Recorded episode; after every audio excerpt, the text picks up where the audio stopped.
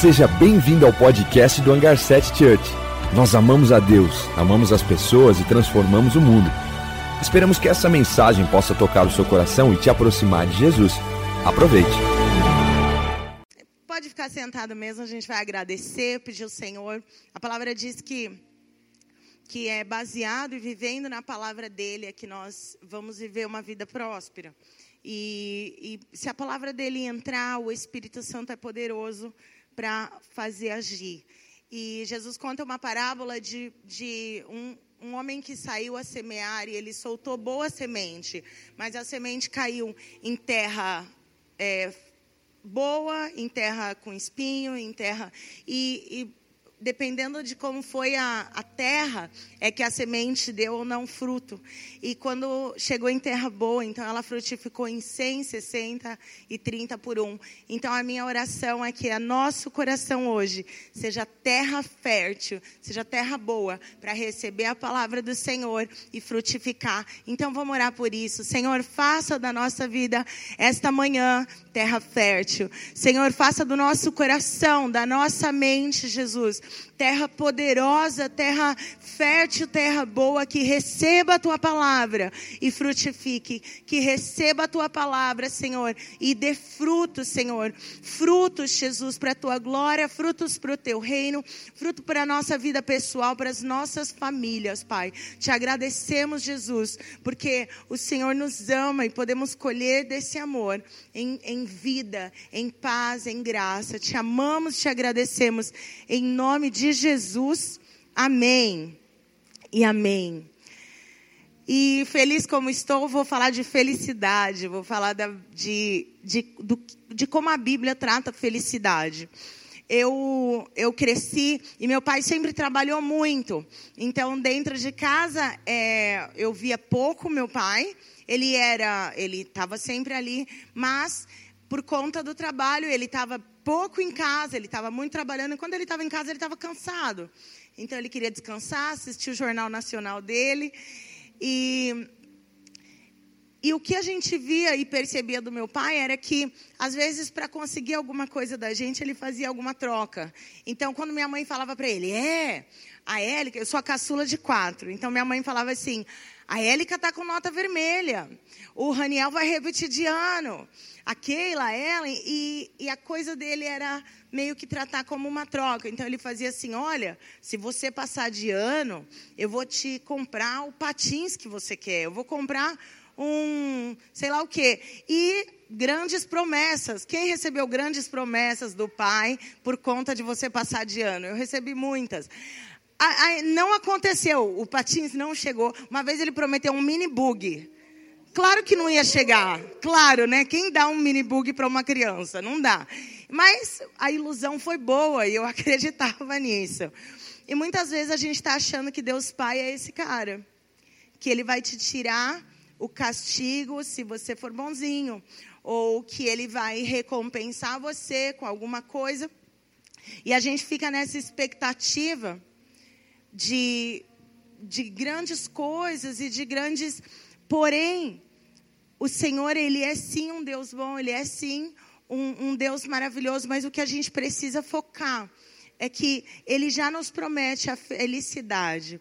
Quando Jesus entra e quando Jesus está contando ali o sermão da montanha e ele tá, ele já começa falando assim: felizes são os é, pobres de espírito, felizes são os misericordiosos, felizes são os pacificadores. Ele já está contando, ele já está explicando e nos ensinando a receita da felicidade, a verdadeira felicidade.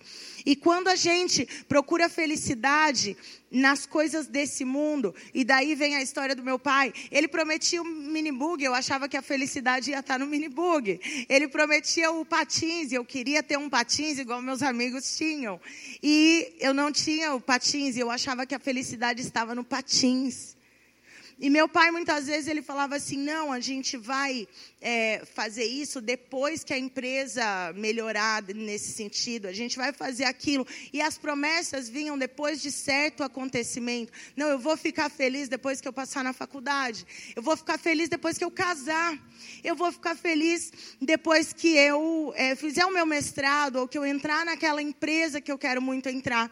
E a gente condiciona a nossa felicidade para algo externo que vai acontecer. E se essa coisa externa acontecer, eu vou ser realmente feliz. E Jesus ele fala assim: "Ei, deixa eu contar uma novidade para você. A felicidade não vem de nada externo. A felicidade ela vem do céu diretamente para nós e vem de dentro para fora. Quando Jesus fala no Sermão da Montanha, ele fala que felizes são. E aí ele vai soltando várias atitudes que você pode ter. E se você e eu tivermos essas atitudes, nós seremos verdadeiramente felizes. E o mais esquisito é que dentro dessa lista de coisas que Jesus fala da verdadeira felicidade, tem uma frase que é assim, ó: Felizes os que choram. Quem já viu alguém chorando feliz? Só quando você está assistindo um filme comovente, né? Ou alguma coisa aconteceu e você está até emocionado. Mas se não, você está chorando de raiva, você está chorando de tristeza, você está chorando porque as coisas que você queria que desse certo não deram certo, e aí você está triste, aí você está ofendido, aí você está irritado, chateado, e você está chorando. Mas aqui diz: Felizes os que choram, porque eles serão consolados. Então, se a gente mergulhar na palavra de Deus e se a gente conhecer a palavra de Deus, a gente vai deixar de achar que a nossa felicidade está em coisas externas e vai conhecer a verdadeira felicidade. A gente vai ler junto e eu quero convidar você para abrir no seu aplicativo, abrir a sua Bíblia. Eu não sei como você gosta de ler a Bíblia. Eu leio tanto a Bíblia física quanto a no meu celular. Tem um aplicativo muito bom da Bíblia e eu recomendo para vocês. Tem até um play lá que o homenzinho lê a Bíblia para você. Isso é uma bênção, não é? Alguém lendo a Bíblia para você o dia inteiro, isso é maravilhoso. Então a gente vai ler Salmo 32. A gente vai ler esse salmo quase inteiro. Então, se você é, não está com a Bíblia aberta, não está com o aplicativo aberto, olha junto com alguém para a gente ter essa leitura, ok? Como é feliz, Salmo, 30, eh, Salmo 32, versículo 1 em diante. Como é feliz aquele que tem suas transgressões perdoadas e os seus pecados apagados. Como é feliz aquele a quem o Senhor não atribui culpa e em quem não há hipocrisia. Enquanto eu mantinha escondidos os meus pecados, o meu corpo definhava de tanto gemer pois dia e noite a tua mão pesava sobre mim, minhas forças foram se esgotando como em tempo de seca. Então eu reconheci diante de ti o meu pecado e não encobri as minhas culpas. Eu disse: confessarei as minhas transgressões ao Senhor, e tu perdoaste a culpa do meu pecado. Portanto, que todos os que são fiéis orem a ti enquanto podem ser encontrados. Quando as muitas águas se levantarem, elas não os atingirão. Tu és o meu abrigo, tu me preservarás das angústias e me cercará de canções de livramento. Eu, isso é Deus falando, eu o instruirei e o ensinarei no caminho em que você deve seguir. Eu o aconselharei e cuidarei de vocês. Não sejam como o cavalo ou o burro, que não têm entendimento, mas precisam ser controlados por freios e rédeas. Caso contrário, eles não obedecem. Muitas são as dores dos ímpios, mas a bondade do Senhor protege quem nele confia. Alegre-se no Senhor e exultem, vocês que são justos. Cantem de alegria, todos vocês que são retos de coração. Eu escolhi esse texto para falar de felicidade, de alegria, do que o Senhor tem para nós. E ele está no Antigo Testamento, então a gente vê algumas coisas que, é, que são bem características do Antigo Testamento, porque eles ainda estavam debaixo da velha aliança. A antiga aliança era uma aliança baseada na lei. E se a gente fizesse tudo certo, a gente tinha tudo de bom. E se a gente errasse, então a gente tinha condenação. E a antiga aliança tratava dessa forma. Então, é, além, eu contei a história do meu pai, do que ele prometia para ver se a gente passava de ano, mas tem o que ele prometia também para as notas vermelhas e para repetir de ano, né? Porque também tinha uma surra, também tinha umas palmadas, também tinha um castigo, também tinha, é, eu vou tirar seu videogame, eu vou, é, você vai apanhar, e tinha os castigos. Porque também ele queria prometer algo bom para mim se eu fizesse certo, mas se eu fizesse errado, eu tinha os meus castigos. Não era assim em casa? E quando a gente vê isso daqui, a gente começa a se deparar e a gente vai precisar entender a nova aliança para a gente conseguir capturar o que é que o Senhor está falando com a gente, como o Senhor está agindo e a forma como Ele quer falar com a gente. Então, eu coloquei três itens especiais que a gente precisa para a felicidade. O primeiro de todos é o arrependimento. O pri primeiro, primeiríssimo, é a gente olhar para o Senhor e saber que a gente tem do que se arrepender. A gente tem os nossos erros, a gente tem as nossas mancadas, a gente tem as coisas que a gente faz e que a gente não deveria fazer e a gente se arrepende sim de fazer. E por isso a gente precisa se voltar ao Senhor.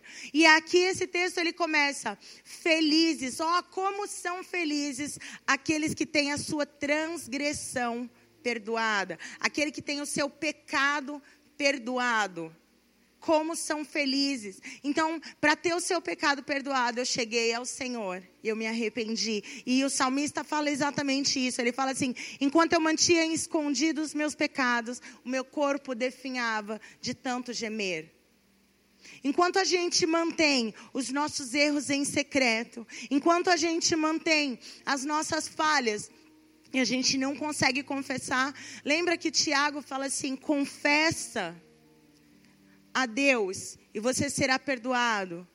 Confessa as pessoas e você receberá cura. Então, a, a parte de confessar um pecado e do arrependimento, isso é vital para nossa felicidade. Porque sem o arrependimento, o inimigo ele tem é, autoridade de lançar muita culpa no seu coração. E sem o arrependimento, você carrega um peso o peso do seu erro.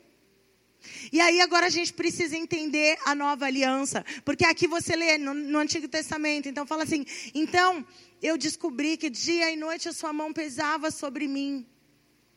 Ah, mas Deus é mal, vai pesar a mão contra você.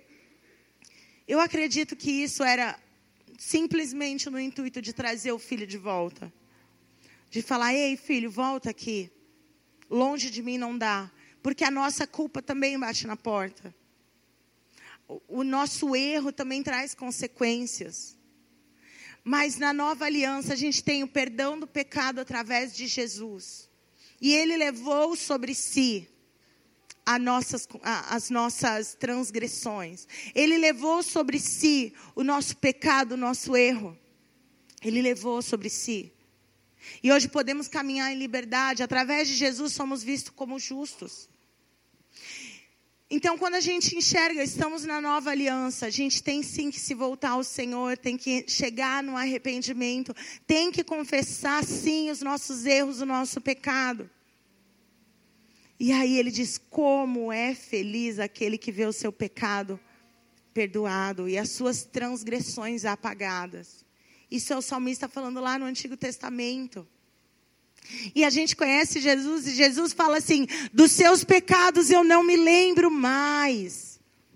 Muitos de nós estamos vivendo com, com culpa de pecado de semana passada, mês passado, 10 anos atrás, 50 anos atrás. Porque eu fiz isso, você vai carregando essa culpa e você vai ficando pesado. Mas não é isso que o Senhor tem para gente. O Senhor tem a felicidade de tirar o jugo pesado que existia dos nossos erros e trazer sobre nós e compartilhar com a gente o jugo dele que é leve. Ele fala: Vinha a mim, todos vocês que estão cansados e sobrecarregados, eu te aliviarei, porque o meu jugo é suave e o meu fardo é leve. Existe sim uma caminhada com Jesus E existe sim fardos do dia a dia que a gente vai levar, mas com Jesus, Ele está junto com a gente.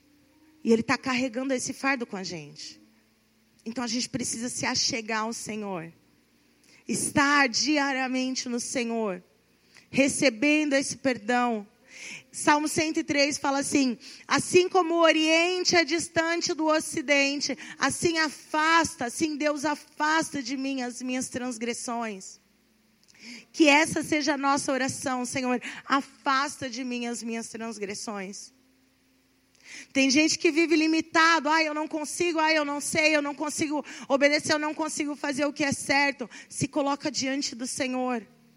Se coloca diante dele e fala: Senhor, isso eu não sei agir, mas eu estou aqui. Eu estou diante de ti, me ajuda me corrige, me leva a viver uma vida segundo a tua vontade, para que eu possa experimentar e comprovar sua boa, perfeita e agradável vontade. Muda a minha mentalidade, muda a minha vida, mesmo que eu não consiga sozinha, muda. Você, Jesus, vem e transforma aqui dentro. Porque senão a gente vai viver uma vida com medo de Deus. Se eu não me achegar e não saber que Ele é fiel e justo para perdoar os meus pecados, que o difícil Ele já fez em Jesus, que o dolorido Ele já fez em Jesus, e que para mim existe misericórdia e graça. A Bíblia fala que a misericórdia triunfa sobre o juízo. E tem gente com medo do juízo. Mas se achegar no Senhor, existe misericórdia na presença dEle.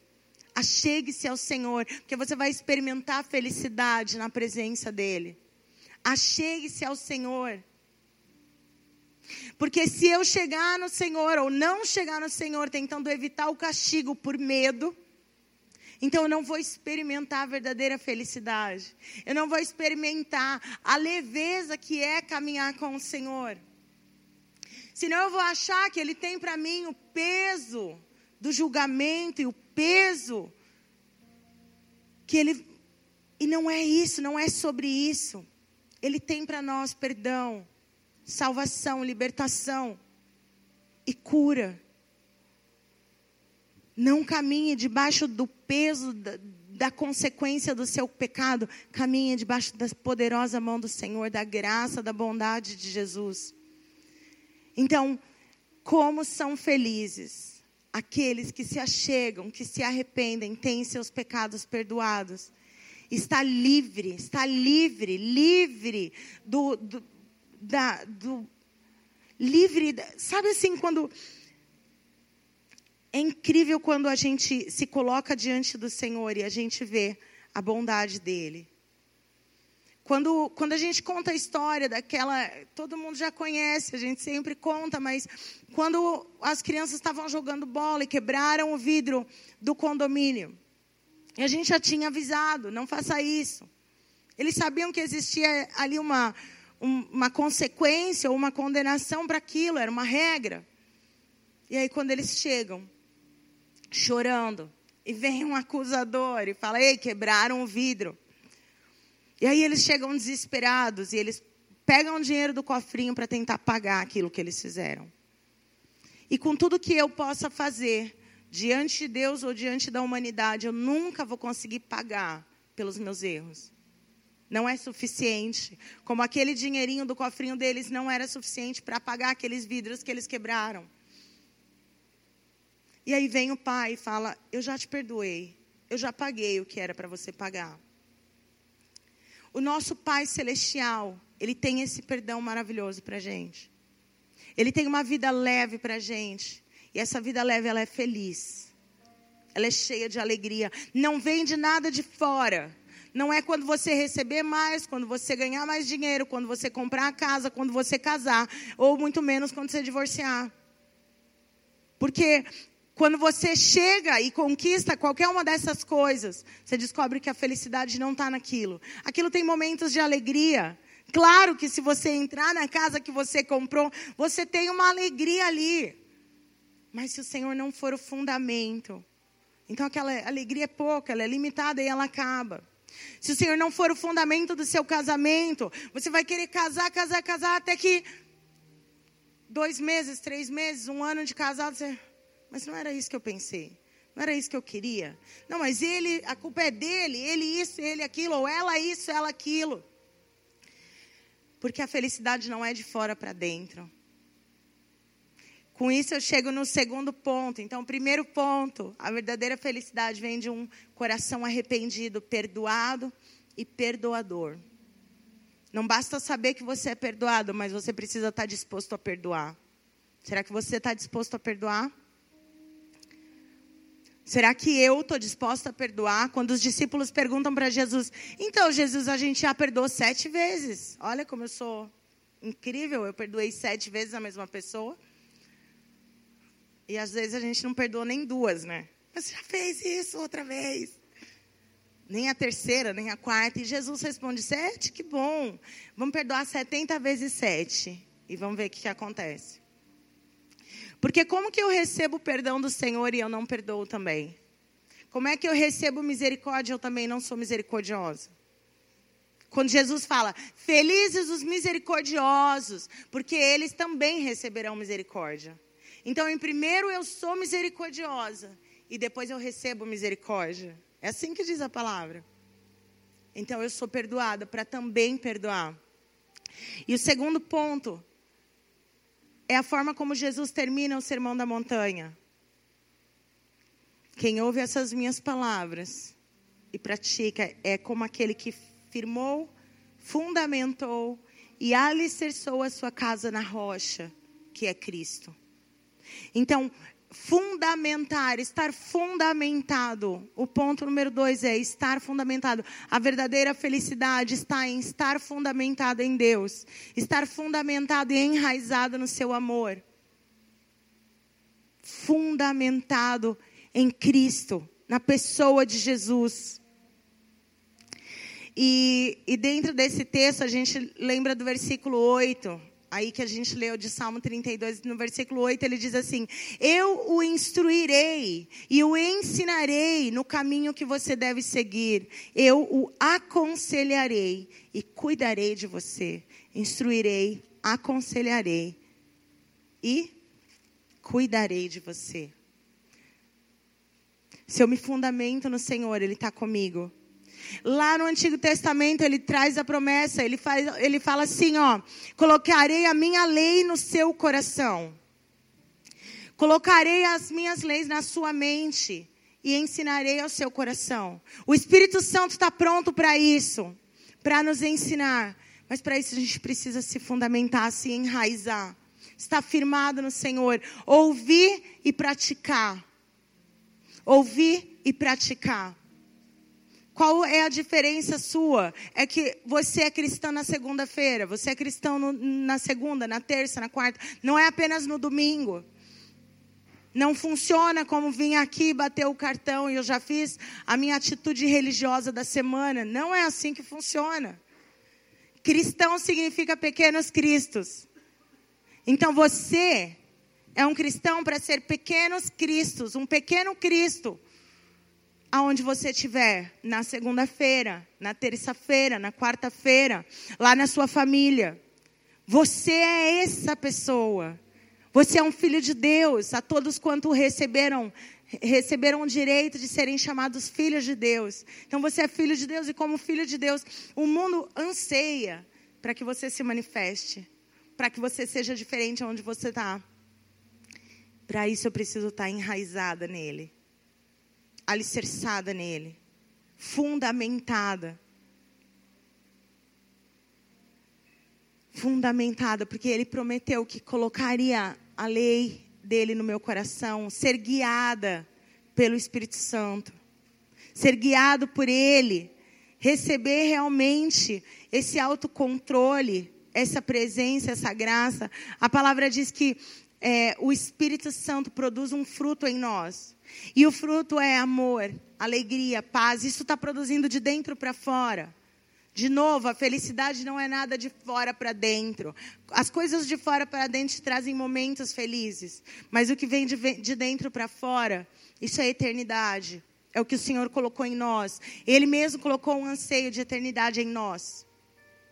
Então, aqui dentro ele está produzindo amor, alegria, paz, paciência longo ânimo, Longanimidade é um ânimo longo. Mas Keila, eu quero desistir. Keila, eu não quero mais. Calma. Procura pedir para o Senhor, para o Espírito Santo ser o líder na sua vida. Ele liderar, ele guiar os seus passos. Eu instruirei e ensinarei o caminho que você deve caminhar, a forma como você deve levar sua vida, sua família, seu casamento, sua empresa, seu patrão.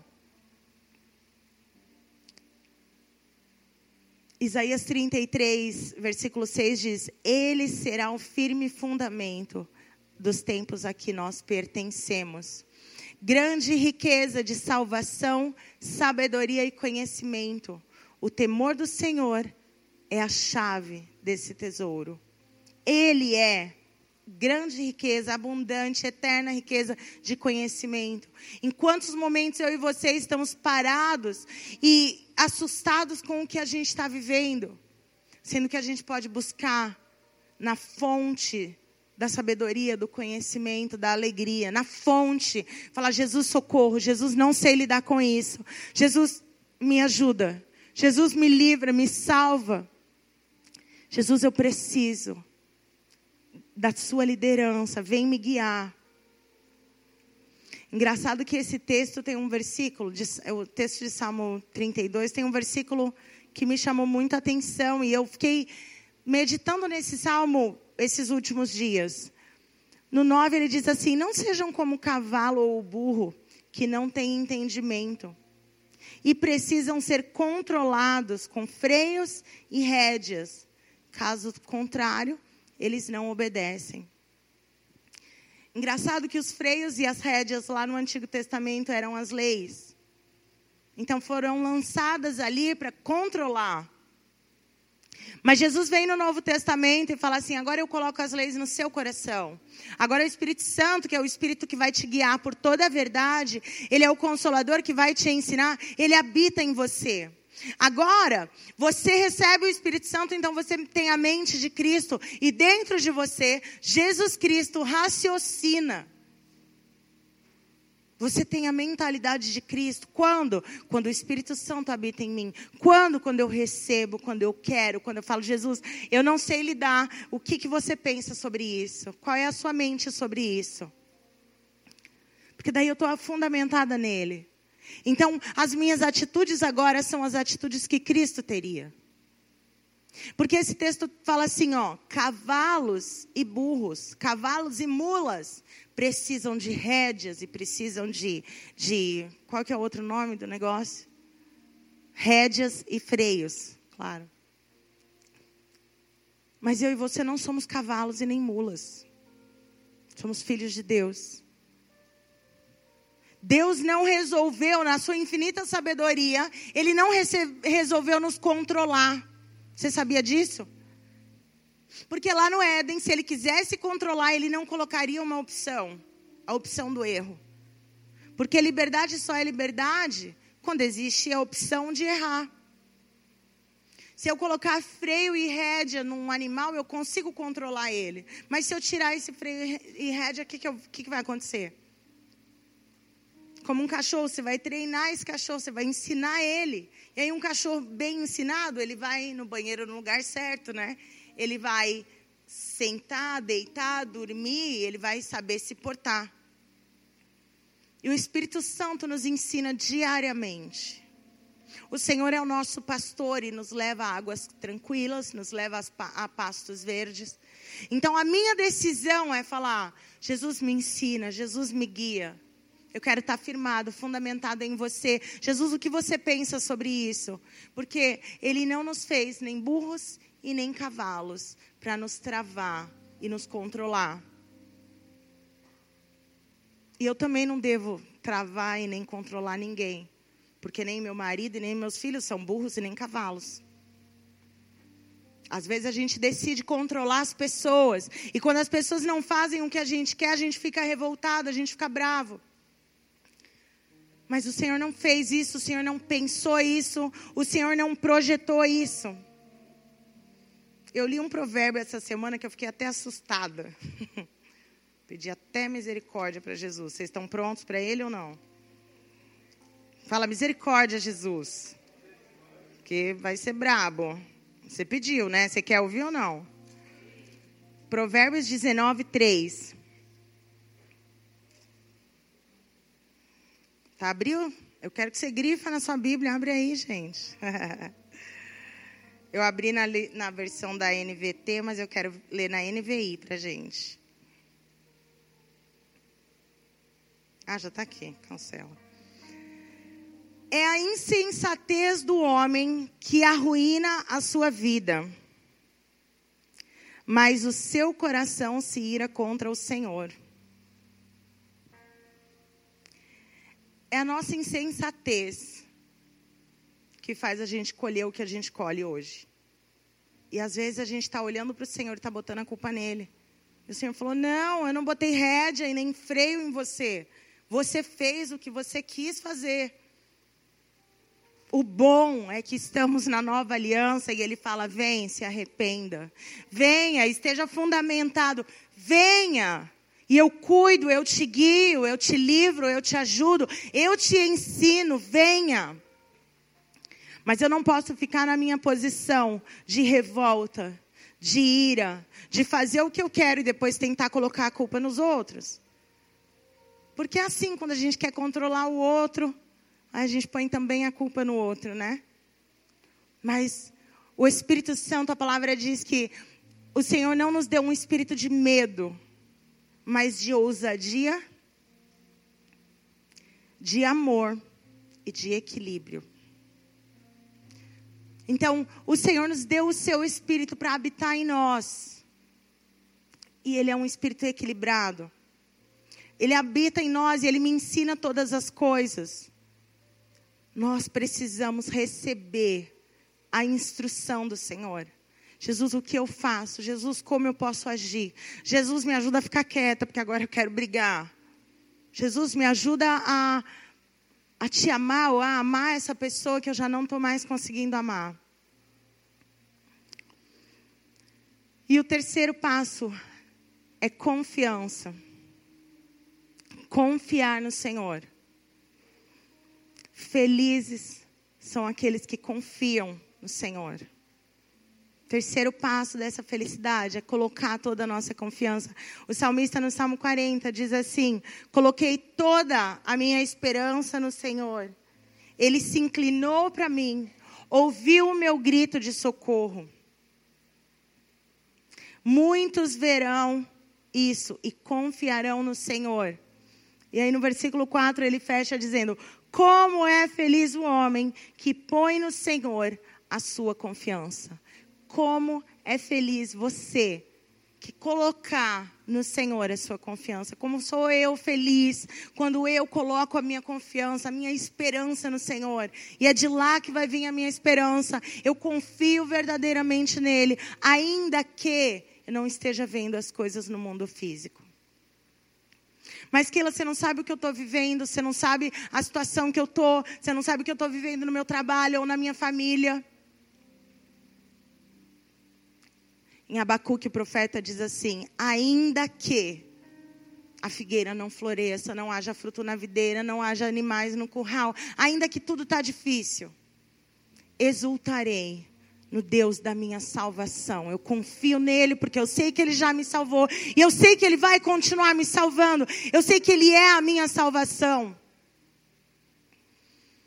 Quando a gente lê em Romanos que nada nos separará do amor de Deus, ele fala assim: mas em todas essas coisas, que coisas? todos esses problemas que a gente está vivendo, todos as, os obstáculos que a gente vai enfrentar e atravessar, em todas essas coisas somos mais do que vencedores.